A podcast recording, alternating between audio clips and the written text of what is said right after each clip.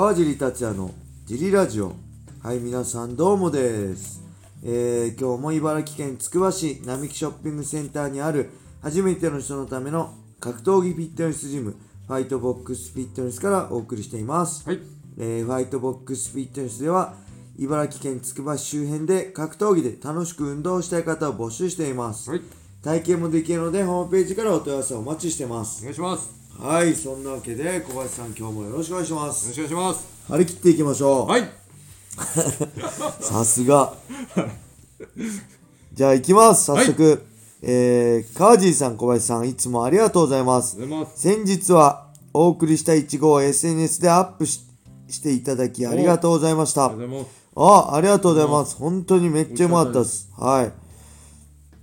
えー本日は不眠症に関するご質問です。はい。知り合いが不眠症で悩んでいるのですが、何か良い対策などご存知ないでしょうか？はい。特に川尻さんは試合前などなかなか寝つけないことなどあったのではないかと勝手ながら想像しております。はい。何か経験談などを教えていただけたらありがたいです。よはいろしくお願いいたします。はい。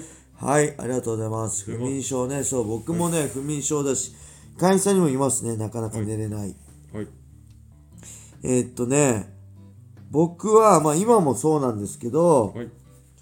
メラトニン取ってますね、サプリメント。これ日本では、はい。えーっと、多分処方箋とかいるのかな。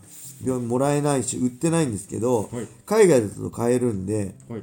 iHerb って海外のサプリメントのアプリ、サイトあるじゃないですか。iHerb で買ってます。メラトニンを飲んでますね。ちなみにこれ、あれ、多分、ドーピングとかにも引っかからない、あれなんで、別に飲んでも多分問題ない。メラトニンってもともと自分の体の中で作られて、子供のうちはたくさん作られるんですけど、はい。年とかとともになかなかつか作られづらくなる。で、こう、睡眠薬ではないんで、本当体からにあるあのものなんで、えーメラトニンを毎日寝る前に飲んでますね。じゃないと僕も寝れないです、未だに。で、あとはね、はい。まあいろいろやりました。えー例えばね、よく聞くのは、す1時間前、2時間前ぐらいからスマホを見ない。何ですこの光がどうとかって。ブルーライトが。ブルーライトがどうこうとかねはい。スマホを見ないっていうのもやったし、あとは、えっ、と、確かね、どっちだっけかな。体温もあれですよね。えあーあ、ね。はい。あったかいとこから冷たくした方がいいんだっけ冷たいとこからあったかくした方がいいんだっけどっちだっけなあったかくしたのを冷たくした方がいいのかな？寝寝たいとき。どっちかあるんですよ。ちょっとすいません。調べてもらって。そういう風にあったかい中からい冷たい布団に入るか、冷たい中からあったかい布団に入る。どっちだっけ？逆だったらあったかい中冷たいのの方が寝やすいのかな？確か。にするのもやりました。はい。えーと、えー、あとはあれですね、前も言ったけど、マインドフルネス。はい。えー、瞑想ですね。えー、今を感じる。はい。今目をつぶってまず瞑想するんですよ。そのマインドフルネスの本も買って、その本に付属ついついてるなんか URL からアプリをダウンロードして、こうやってくださいみたいな。今こうしましょう。どこ、どこどこを意識して、鼻から息を吸って、正しい姿勢で椅子に座って、えー、とかあるんですよ。それを寝ながら、えー、イヤホンしながら、鼻から吸って、今喉に空気入ってる感じを感じて、肺に入った空気が全身に伝わるようなイメージしてみたいな、あるんですよ。はいそれ多分10分とか15分ぐらいかな。5分ぐらいかな。ちょっと忘れちゃいましたけど、それをやると確かに、スーって眠りにつけました。いろいろやったんですけど、結局そのマインドフルネスもめんどくさくて、あの、結局そう、もう手順、順番、毎日その、はい。なんかルーティンがあるんで、もうそれがやってらんなくて、結局、最後に残ったのは、はい。まあ、メラトニンでしたね。なんで、メラトニンが、メラトニンとあとスマホはい。いじんないの一番いいんです。あとはね、僕はもうほんとアイマスクと、はい。あとね、えー小さな音とかも反応しちゃうんですよ。眠り浅いの、試合前特に。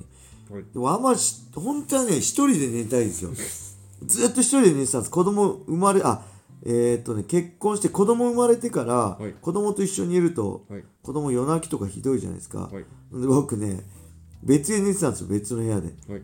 でその後網膜剥離になって子供の寝返りとかではい目にえー子供の指が当たって、はいえーし網膜剥離になった例もあるっていうからそれも怖くてはい別々に寝てたんですよはいなんであんまねこう人と寝るのあんま慣れてないんですよ、いなんか過敏になっちゃうんですよ、はいなんでそれもあって今でも寝るときは、はいえーアイマスクとはい何か聞いてますね。で最近えーずっとね松本人志の放送室とかをもうヘビーローテーションで毎日聞いてたんですよ。はい。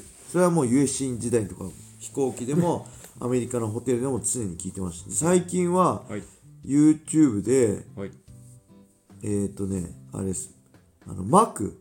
マク大好きアウトサイダー元チャンピオンのね、はい。言ってたコレコレさんのはい。なんかやつを聞いたりとかあとあれえー、なんだっけあのひろゆき？2チャンネルの人？はいはいのもなんかやってるじゃないですか。やってますね。なんかあるんですよ、はい。長い2時間ぐらいのやつ、はい。それを聞いたりしてますね、なんかそう人の話全然聞いてるうちにうとうとしてくるんでこれおすすめだと思いますはい。はい、そんな感じですかね。はい。なんかあります？小林さん。あ小林さんすぐ寝れるんだもん。いやでもああれです。あの何？寝具をなんかこう寝寝あやすいマットレスとあそうっすね。まま、枕の合うはい。合わないは多分すマごい大事だットレスも東京西川のやつですね、マットレスと、はい。枕も一応、東京西川でサイズ自分にベストに作ってもらった枕ですかちなねみに自分は、はい。あれです。あのジムの真ん中でも10秒で寝れます。そうですよね、はい、あんま参考にならない本当羨ましいですよ。絶対無理です。僕どんなに寝つき良くても、まあ、15分ぐらいかかりますね、はい。それでも早くなりました。メラトニン飲まないと普通にはい。12時に布団入っても3時頃にしか寝れなかったりしたんで。へえそれはきついです、きついですね。ほんときつかったです、はい。ちょっと参考にしていただければお願いします。嬉しいですね、はい。でもう一個いきましょう。はいカジーさん、小林さん、こんばんはラジオネーム、てったっくんでございます。はいライジントリガー、クレベル VS ウルカ戦、楽しみですね。あ、これ試合前ですね。はいよく SNS でこのカードだと値段が高い、キックはいらねえとかコメントを見ますが、はい榊原さんが考えているコンセプトを分かっていない方が多いです。はいえー、ライジンは3月でようやくはいプライドに追いつきます。ナンバーシリーズ34でという意味です。はい今後さらなる成長を考えると、はいえー裾野の拡大が必要。はい MMA の素晴らしさを伝えるには、はい地方各地で直に見ていただくことが一番早いと思います。はい格闘技での地方創生、地域活性化って素晴らしいですよね。はい力だけではなく技術の奥深さ、格闘技って面白いです。はいぜひ選手たちが輝ける場所を整えてほしいです。はいカージーさんの事務経営も地域に貢献していますよね。はいいますね。格闘技の素晴らしさを伝えていますよね。はいえー社会に直接サービスを提供するって素敵です。はいトリガーもランドマークもどんどん買っていきます。はいはい、ありがとうございます。えー、買ったんですね。ありがとうございます。はい解説も聞いていただいたのかな。いで、次はランドマークですね。3月6日。こちらも僕も買う予定です。はいまあ、トリガーのね、いう感じた僕が、まあ僕、地方、茨城県のね、田舎に住んでる僕と感じたことは、もうツイッターではい言いましたよね。もう一回、覚えてないんで言いますね。何でしたっけ？覚えてます？あの、あれなんですよね。やっぱりね、こう、オラが町のライジンみたいな感じで、あこう、身近にまずライジンを感じる。で、ナンバーシリーズは全くの別物でしたね。うん。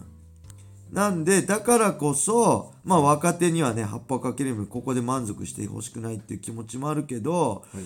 なかなか地方ってね、僕も、まあ、僕はこう、すぐ近くにマッハさんがいてくれて世界を見れてたんで、まあ恵まれてたと思うんですけど、なかなかね、こう、なんか、そうそう、現実的じゃないっていうか、こう、雷神とかね、そのメジャーイベントが、ゆあのテレビの中の世界っていう感じなんですよね。うん。でそういう中で、こう頑張ればあ静岡とかねそういう地方でもはい。ライジン出れるとかね、はい。若い子に夢を与えて、えーはたまたこう遠藤選手のようにね、はい。えーイギーハンズジムでしたっけ？ジムの代表がライジン出るんだなんてこうそのジムで格闘技を楽しんでる会員さんも喜んでくれるみたいなね、そういうこのライジントリガーのこの意義っていうか存在ってすごい大きいなって感じたんですよね。はい。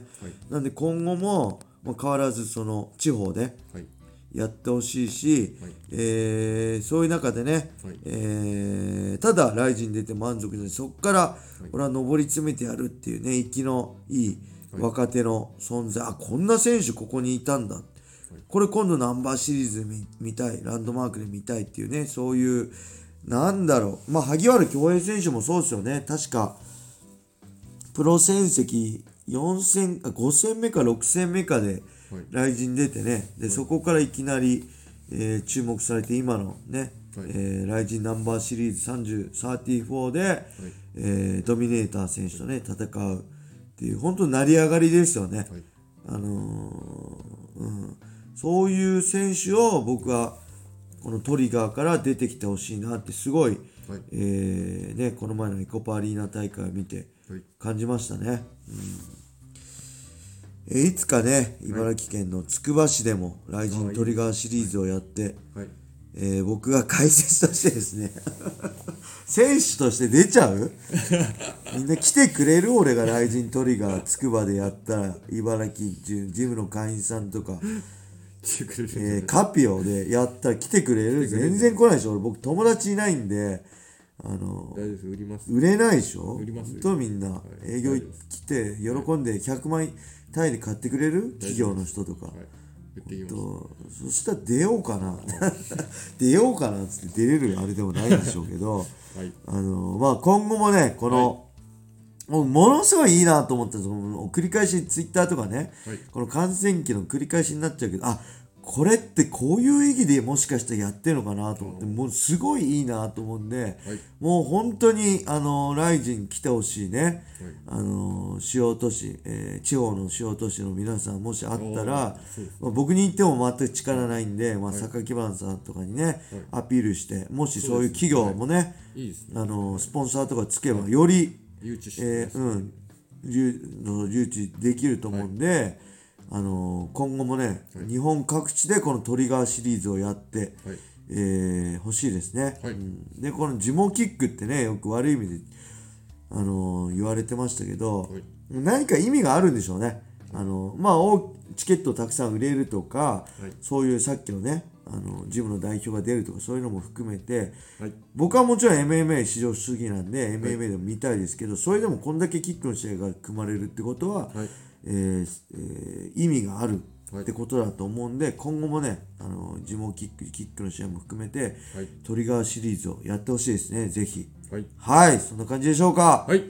ありがとうございました。それでは今日はこんな感じで終わりにします。皆様、良い一日を。またねー